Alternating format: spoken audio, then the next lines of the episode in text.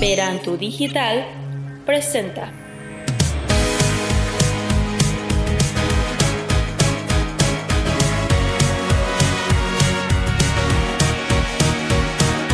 Cuando pierda todas las partidas,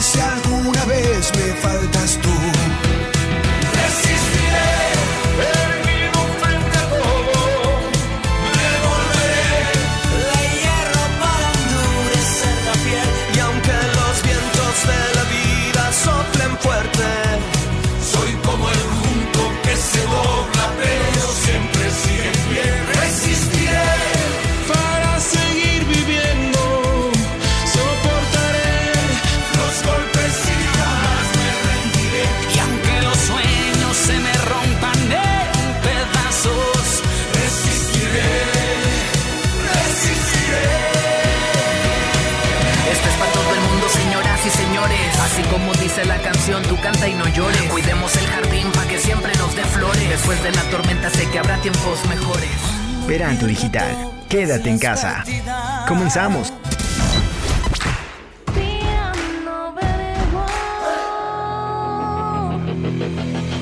Ven y acompáñanos en Tirando Verbo, un espacio con lo mejor del cine, música, reseñas, recomendaciones y más música. Más música. Solo aquí en Tirando Verbo.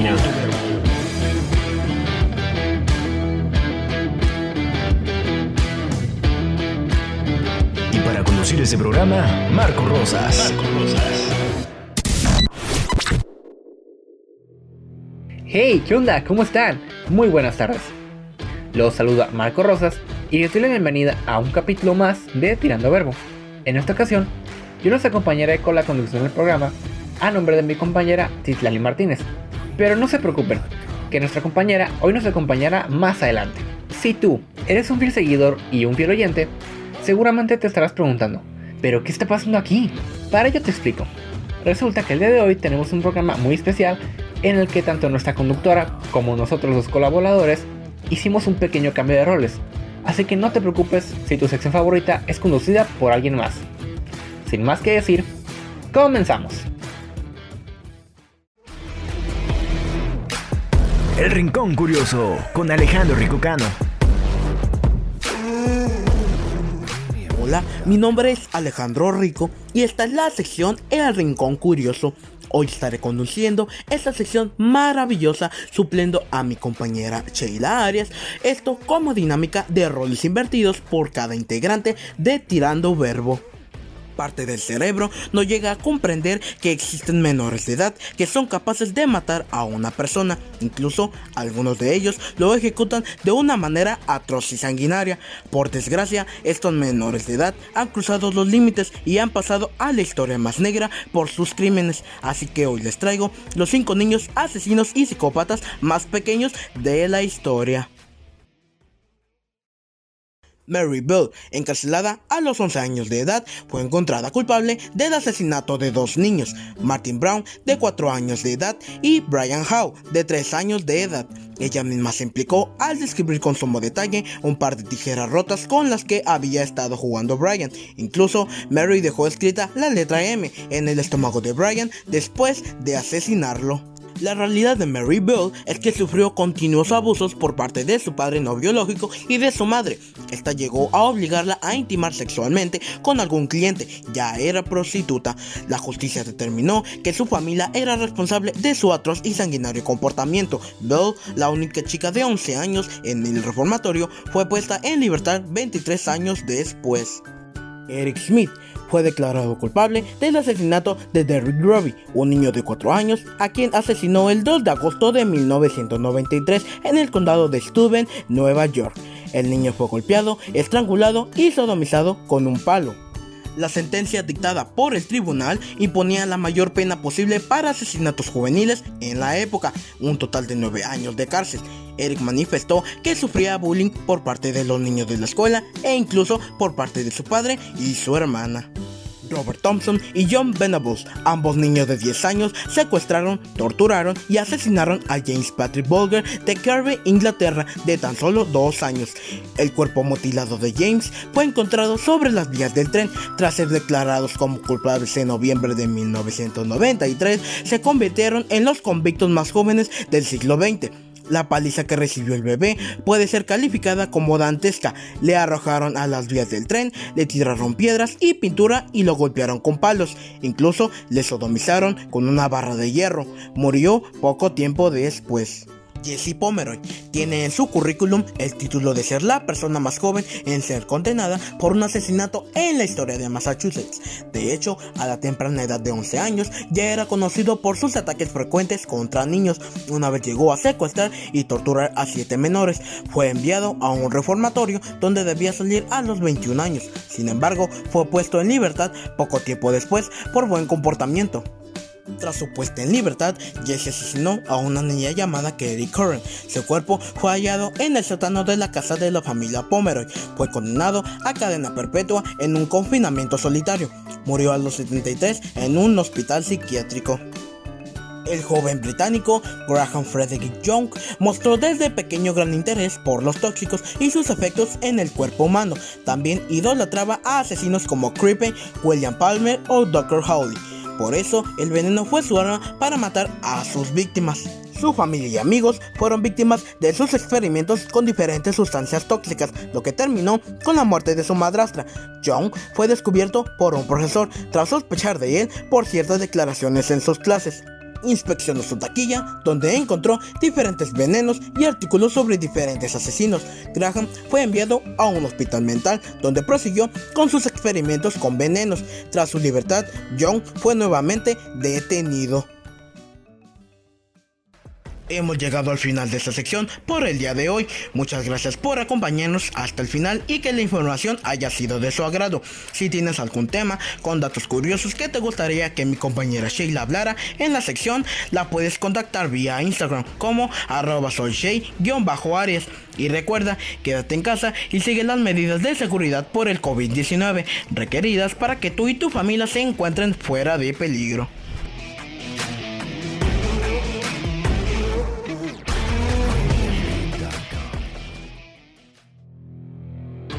¿Sabías tú que dormir 8 horas es lo ideal? Pero que las horas previas a la medianoche son las más reparadoras? Es decir, no se obtiene el mismo descanso durmiendo de las 10 de la noche a las 10 a las 6 de la mañana, que de las 12 de la medianoche a las 8 de la mañana. Cuando te desvelas frecuentemente, eres más propenso a tener ataques de hambre, niveles elevados de estrés, menos concentración durante el día, abuso de cafeína, sistema inmunológico debilitado, mal humor, mala memoria entre más cosas.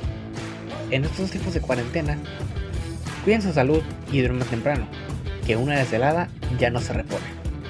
Y las consecuencias, tarde o temprano, van a llegar.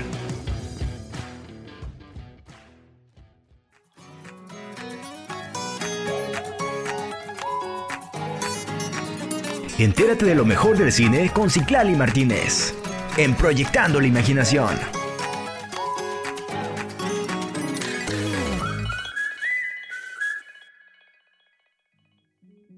Hola, les doy la bienvenida a nuestra sección de cine Proyectando la Imaginación. Les saluda Ciclali Martínez y en esta ocasión tomaremos este espacio para recomendar una serie que ha mantenido los focos en ella debido a su controversial historia. Hablamos de The Act, una serie estadounidense protagonizada por Yui King y Patricia Arquette que promete ser más que emocionante. Teniendo el drama por género, además de crimen verdadero, esta serie está basada en hechos reales. A pesar de que ya tiene un poco más de un año de su estreno, ha mantenido a sus espectadores con el deseo de una segunda parte. Y siento decepcionarlos, pero no es muy probable que la haya, debido a que tuvo un final exacto y ajustado como terminó realmente esta escalofriante historia. Aunque en contenido puede causar intriga, perturbación y hasta un poco de miedo, les prometo que será bastante diferente a lo que seguro están acostumbrados. Teniendo una sola temporada, con ocho únicos capítulos y siendo presentada por la plataforma Hulu, The Act muestra el origen de uno de los casos reales más extraños que sucedió en el año 2015 en Missouri, Estados Unidos. Hemos visto muchas miniseries tipo True Crime Story, pero ¿en qué se diferencia The Act de ellas? El crimen en sí no lo es. La investigación mmm, tampoco. La complejidad del trama casi. Lo que la hace salir de lo que comúnmente conocemos es la relación entre Didi, que en la serie es la madre, y Gypsy Rose, la hija. No es esa típica historia de madre e hija jugando un papel de apoyo entre ellas para superar la enfermedad de Gypsy. Es algo más. La historia pasa del realismo de la trama al borde del terror. Podríamos decir que The Act es una serie de terror psicológico por la cantidad de acontecimientos y acciones que la rodean. No es apta para todo público. En lo personal, yo la recomendaría a mayores de 17 años. Tiene contenido sexual, palabras antisonantes y otros factores que aunque pueden parecer demasiado, hacen un sutil balance en el sentido de la verdadera historia. Para concluir esta sección, y sin haberme adentrado demasiado a la historia de esta serie, yo recomendaría que vieran The Act y así averigüen por ustedes mismos el misterioso caso de Gypsy Rose. Estas fueron las recomendaciones de la semana. Los invito a que nos sigan en la cuenta de Instagram de Tirando Verbo para participar con nosotros y dejarnos sus recomendaciones. Pueden seguirme también en mi cuenta personal de Instagram como exoexo.ciclali para que así me manden sus saludos de la semana y podamos transmitirlos en la próxima emisión. Es todo por mi parte. Que tengan un lindo fin de semana. Cuídense mucho. Hasta luego. Tirando Verbo. A lo largo de la historia de la humanidad han ocurrido un sinfín de hechos históricos que han dejado huella. Esta semana, pero un día 15 de abril del año 1912, después de infinitas maniobras para evitarlo, el barco británico RMS Titanic colisionaba con un iceberg durante su viaje inaugural. Cuando terminó de construirse, el Titanic era el barco de pasajeros más grande y lujoso del mundo, con un total de 2.224 personas a bordo, zarpó desde el puerto de Southampton, Inglaterra, para dirigirse a la ciudad de Nueva York el día 10 de abril del mismo año. Durante la fría noche del 14 de abril, el Titanic navegaba en aguas tranquilas y sin oleaje, condiciones especialmente dificultosas para el avistamiento de iceberg. Cuando faltaban pocos minutos para la medianoche, los vigías dieron alarma de colisión. Con un iceberg divisado a 600 metros de la proa, el primer oficial William Murdoch, quien estaba de guardia en ese momento, tras la retirada del capitán Smith a su camarote, intentó evitar aquella colisión con un giro al timón. Aunque la maniobra hoy en día se considera correcta, no pudo evitar el contacto entre el casco y la parte sumergida del iceberg, lo cual generó una apertura de las seis brechas de las placas del estribor, que en conjunto sentenciaron el naufragio del Titanic a las 2.20 de la madrugada del 15 de abril del mismo año. el hundimiento se cobró la vida de aproximadamente 1.500 personas, ya sea por ahogamiento o por hipotermia. Según una investigación del Senado de los Estados Unidos, el buque no llevaba botes salvavidas para todos los pasajeros.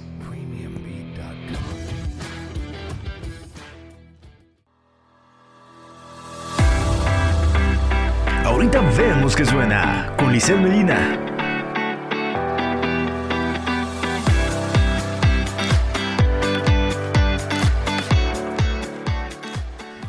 Bienvenidos a todos nuestros oyentes. Mi nombre es Lisel Medina López y por el día de hoy conduciré la sección Ahorita vemos qué suena. Como cada semana se hablará de una canción en particular, para saber más de ella y de cómo se creó, porque detrás de esos versos, letra, sonidos, compositores y de esa voz hay una historia que contar. La canción elegida de esta semana es Música Ligera de Soda Stereo.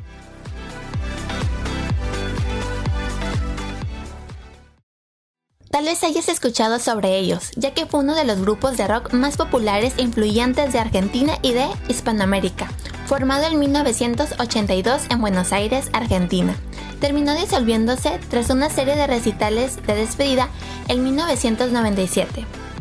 Esta banda fue conformada por Gustavo Cerati, Zeta Bosio y Charlie Alberti. El origen del nombre de la banda surge cuando Gustavo y Zeta empiezan a anotar posibles nombres para el grupo durante las clases en la universidad. Entre los nombres probables, Aerosol, Sidecar, los estereotipos, etc., juntaron los de soda con el de estéreo, dando como resultado Soda Stereo. Ahora que sabes quién fue esta famosa banda, hablaremos sobre de música ligera. Muchos suelen decir que es la canción más representativa del rock latino, es decir, la canción por la que el resto del mundo destaca la música latina, específicamente el rock. ¿Cómo surgió de música ligera? Cuando Soda Stereo se encontraba en el armado del álbum Canción Animal en 1990, Cerati compuso de música ligera, casi de manera express, puesto que la pieza fue lanzada como single para la promoción del álbum. Por eso mismo, cuentan los integrantes de la banda que fue grabada en una sola toma en un estudio de Miami, aunque posteriormente se hicieron otras dos tomas para probar diferentes estilos. La canción que conocemos hoy es el resultado de la primera sesión. En apenas 8 versos, los cuales incluyen el estribillo que a todos nos ha hecho enloquecer, de aquel amor de música ligera, nada nos libra, nada más queda, Cerati encerró todo un mundo de interpretaciones, en tan pocas líneas, expertos y fanáticos se han perdido en los miles de caminos que hay para llegar a su verdadero significado. En cuanto a la composición musical, Cerati creó un riff, base como acompañamiento de toda la pieza, el cual va acompañado de una guitarra con cuatro acordes que van alternando, no al inicio y fin de los versos, sino en medio de cada uno, motivo por el cual, a pesar de ser una creación simple, en apariencia es tan representativa en la historia de la música. Pero, ¿cuál es su significado? Como pasa la mayoría de las veces, no se trata de lo que pensamos que es, un amor imposible y trágico. Según cuenta el propio Cerati, su intención era crear música a la música misma. En casa de los padres del músico, encima de un estante se encontraba una caja de discos con la siguiente leyenda, clásicos ligeros de todos los tiempos. A partir de entonces, Cerati tuvo la idea de una canción en homenaje a la música, ella durmió al calor de las masas y yo desperté queriendo soñarla. Así es, esta canción habla de la música y del efecto que ésta tiene en quien la escucha. Cerati presentía que este tema cambiaría el rumbo de la agrupación y de la música en sí, y no se equivocó. En el último concierto de Soda Stereo, antes de su separación, Cerati decidió cerrar su ciclo con la banda, interpretando su tema más exitoso, para después con su también frase más famosa despedirse. Gracias totales. Ahorita vemos que suena.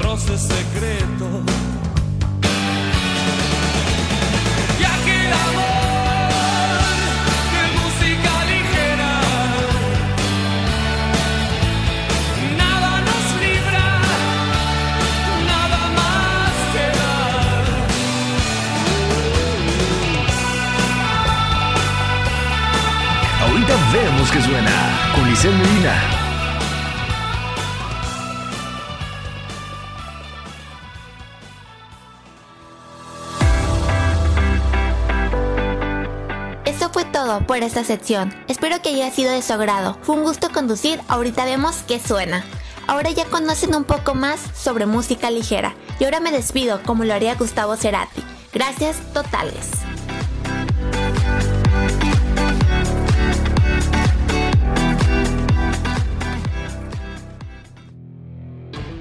Si quieres disfrutar de esta y más secciones, puedes visitar nuestro website verantudigital.blogspot.com y dirigirte al apartado de podcast Tirando Verbo. Ahí encontrarás todos nuestros episodios y al final de la página cada una de las secciones por separado.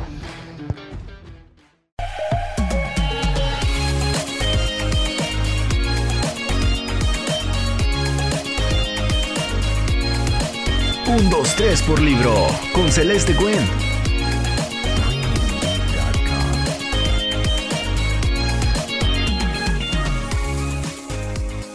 Hola a todos, yo soy Celeste Cuen y por esta emisión estoy en la sección 1, 2, 3 por libro.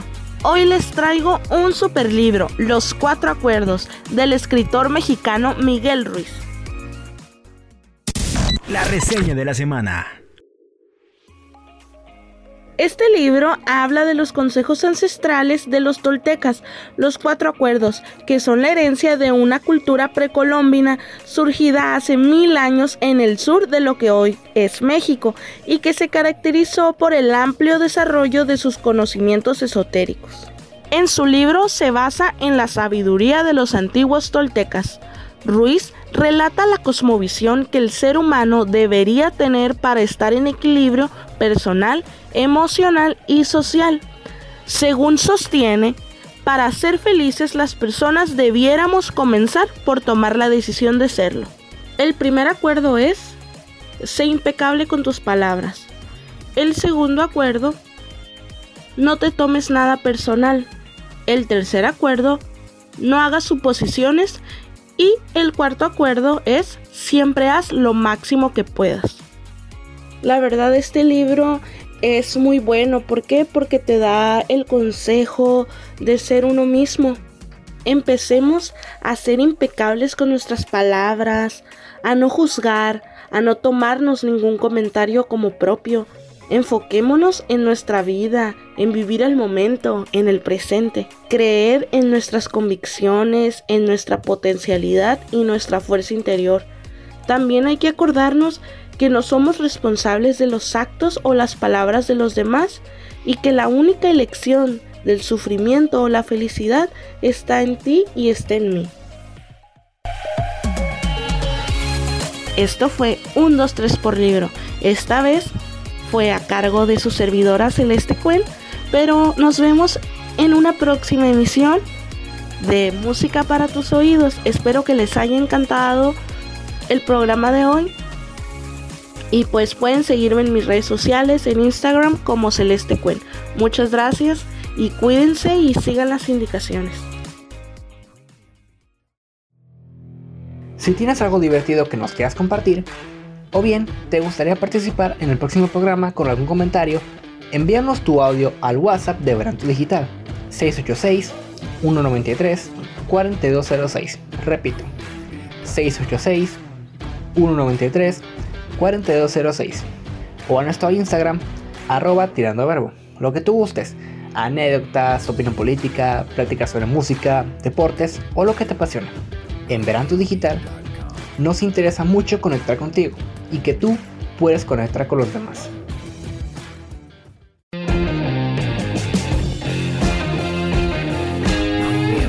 Música para tus oídos con Sheila Arias.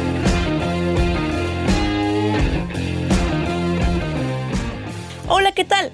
Te doy la más cordial de las bienvenidas a este tu espacio, música para tus oídos. ¿Estás cargado de tareas, estresado y con nada logras concentrarte en esta cuarentena?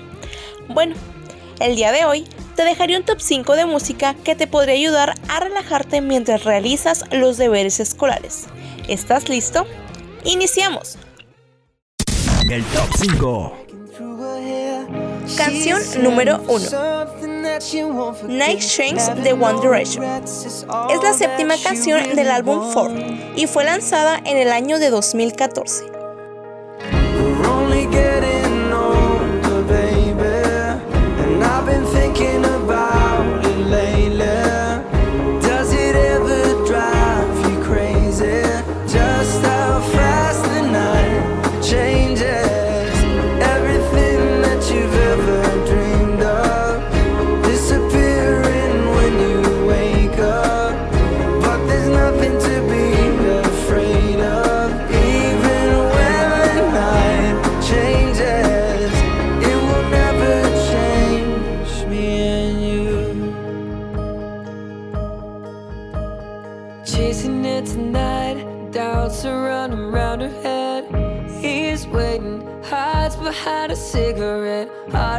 Heart loud, and she doesn't want it to stop.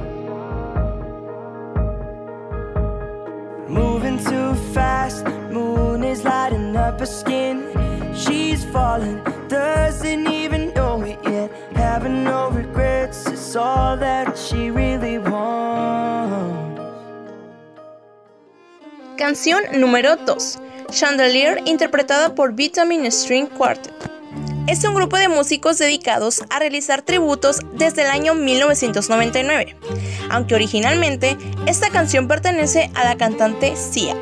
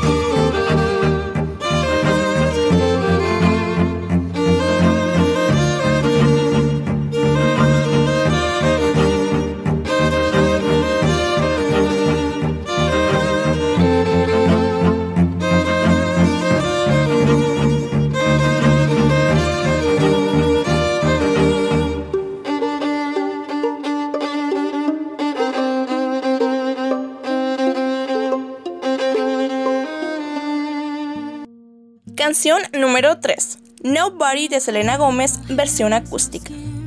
Esta canción se desprende de su segunda discografía, Revival, y fue lanzada en el año 2015.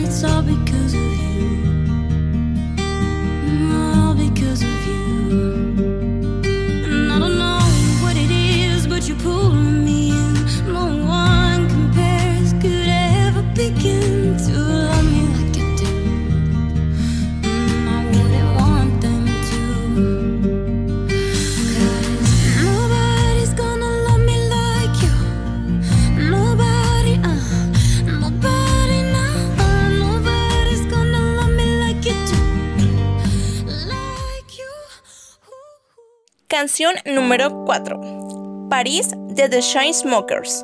Esta canción pertenece a su primer álbum Memories Do Not Open y es del año 2017. to get away from your parents. And I thought, wow, if I could take this in a shot right now, I don't think that we could work this out out on the terrace. I don't know if it's fair, but I thought, how could I let you fall by yourself? Well, I'm wasted for someone else. If we go down, then we go down together. They'll say you could do anything, they'll say that I was clever. If we go down, then we go down together. We'll get away with everything, let's show them we are better. Let's show them we are better. El top 5. Let's show them we are better. We were staying in Paris to get away from your parents. You look so proud, standing there with a fountain and a cigarette, posting pictures of yourself on the internet, out on the terrace. We breathe in the air of this small town on our own, cutting glass with the thrill of it, getting drunk on the past we were living in. If we go down, then we go down together. They'll say you could do anything. They'll say that I was clever. If we go down, then we go down together. We'll get away with everything. Let's show them we are better. Let's show them we are, show them we are, show them we are, show Y por último, la super canción número 5, Viva la vida de Coldplay. Fue el primer sencillo del disco Violet Hill. Fue lanzado el 29 de abril del 2008 como una descarga gratuita desde el sitio web oficial de. Seas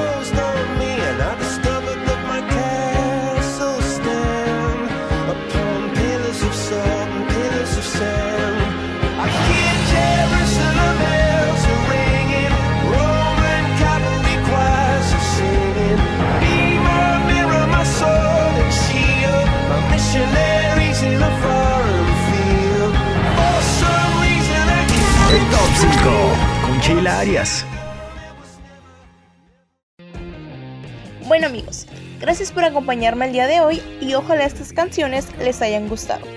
Fue un placer hacerme cargo de esta bonita sección en este programa. Fue una experiencia muy padre que espero se vuelva a repetir. Por otro lado, recuerden que es muy importante seguir resguardados, cuidar de nuestras familias y seguir las recomendaciones de higiene, para que esto acabe muy pronto y poder ver a nuestros amigos, familiares, ir a la escuela y hacer ese viaje que tanto habíamos soñado. Yo soy Sheila Arias y esto fue Música para tus oídos. Tirando Verbo. Y bueno, hemos llegado a la recta final de este programa. No me resta más que darles a todos las gracias por haberse quedado con nosotros a lo largo de este espacio, a nombre de todos los que hacemos Tirando Verbo. Les recuerdo que pueden encontrar este y otros episodios en las plataformas de Spotify, Google Podcast y Radio Pública. Además, también les recuerdo que nos pueden seguir en nuestras redes sociales. A un servidor lo buscan como Antonio Rosas en Facebook e Instagram.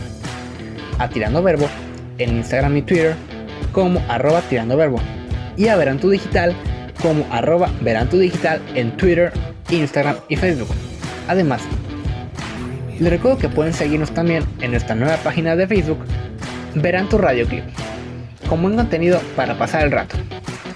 Los esperamos en la próxima misión. Hasta la próxima.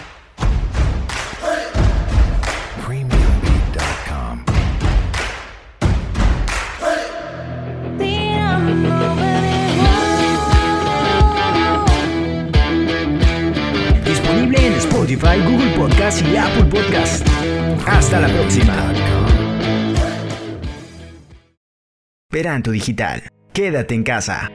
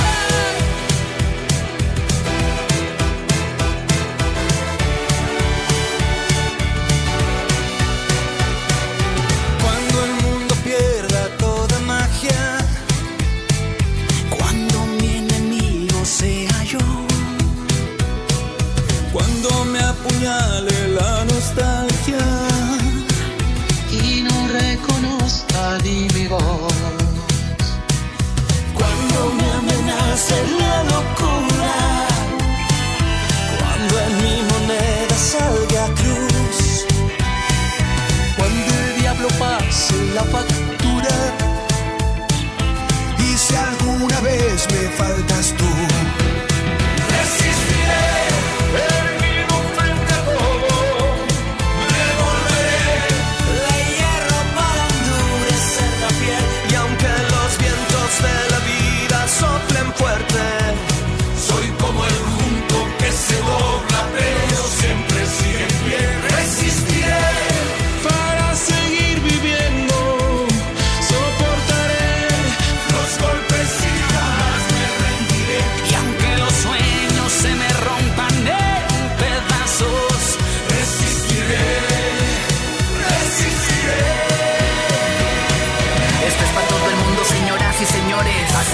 dice la canción, tú canta y no llores. Cuidemos el jardín para que siempre nos dé flores. Después de la tormenta sé que habrá tiempos mejores. Cuando pierda todas las partidas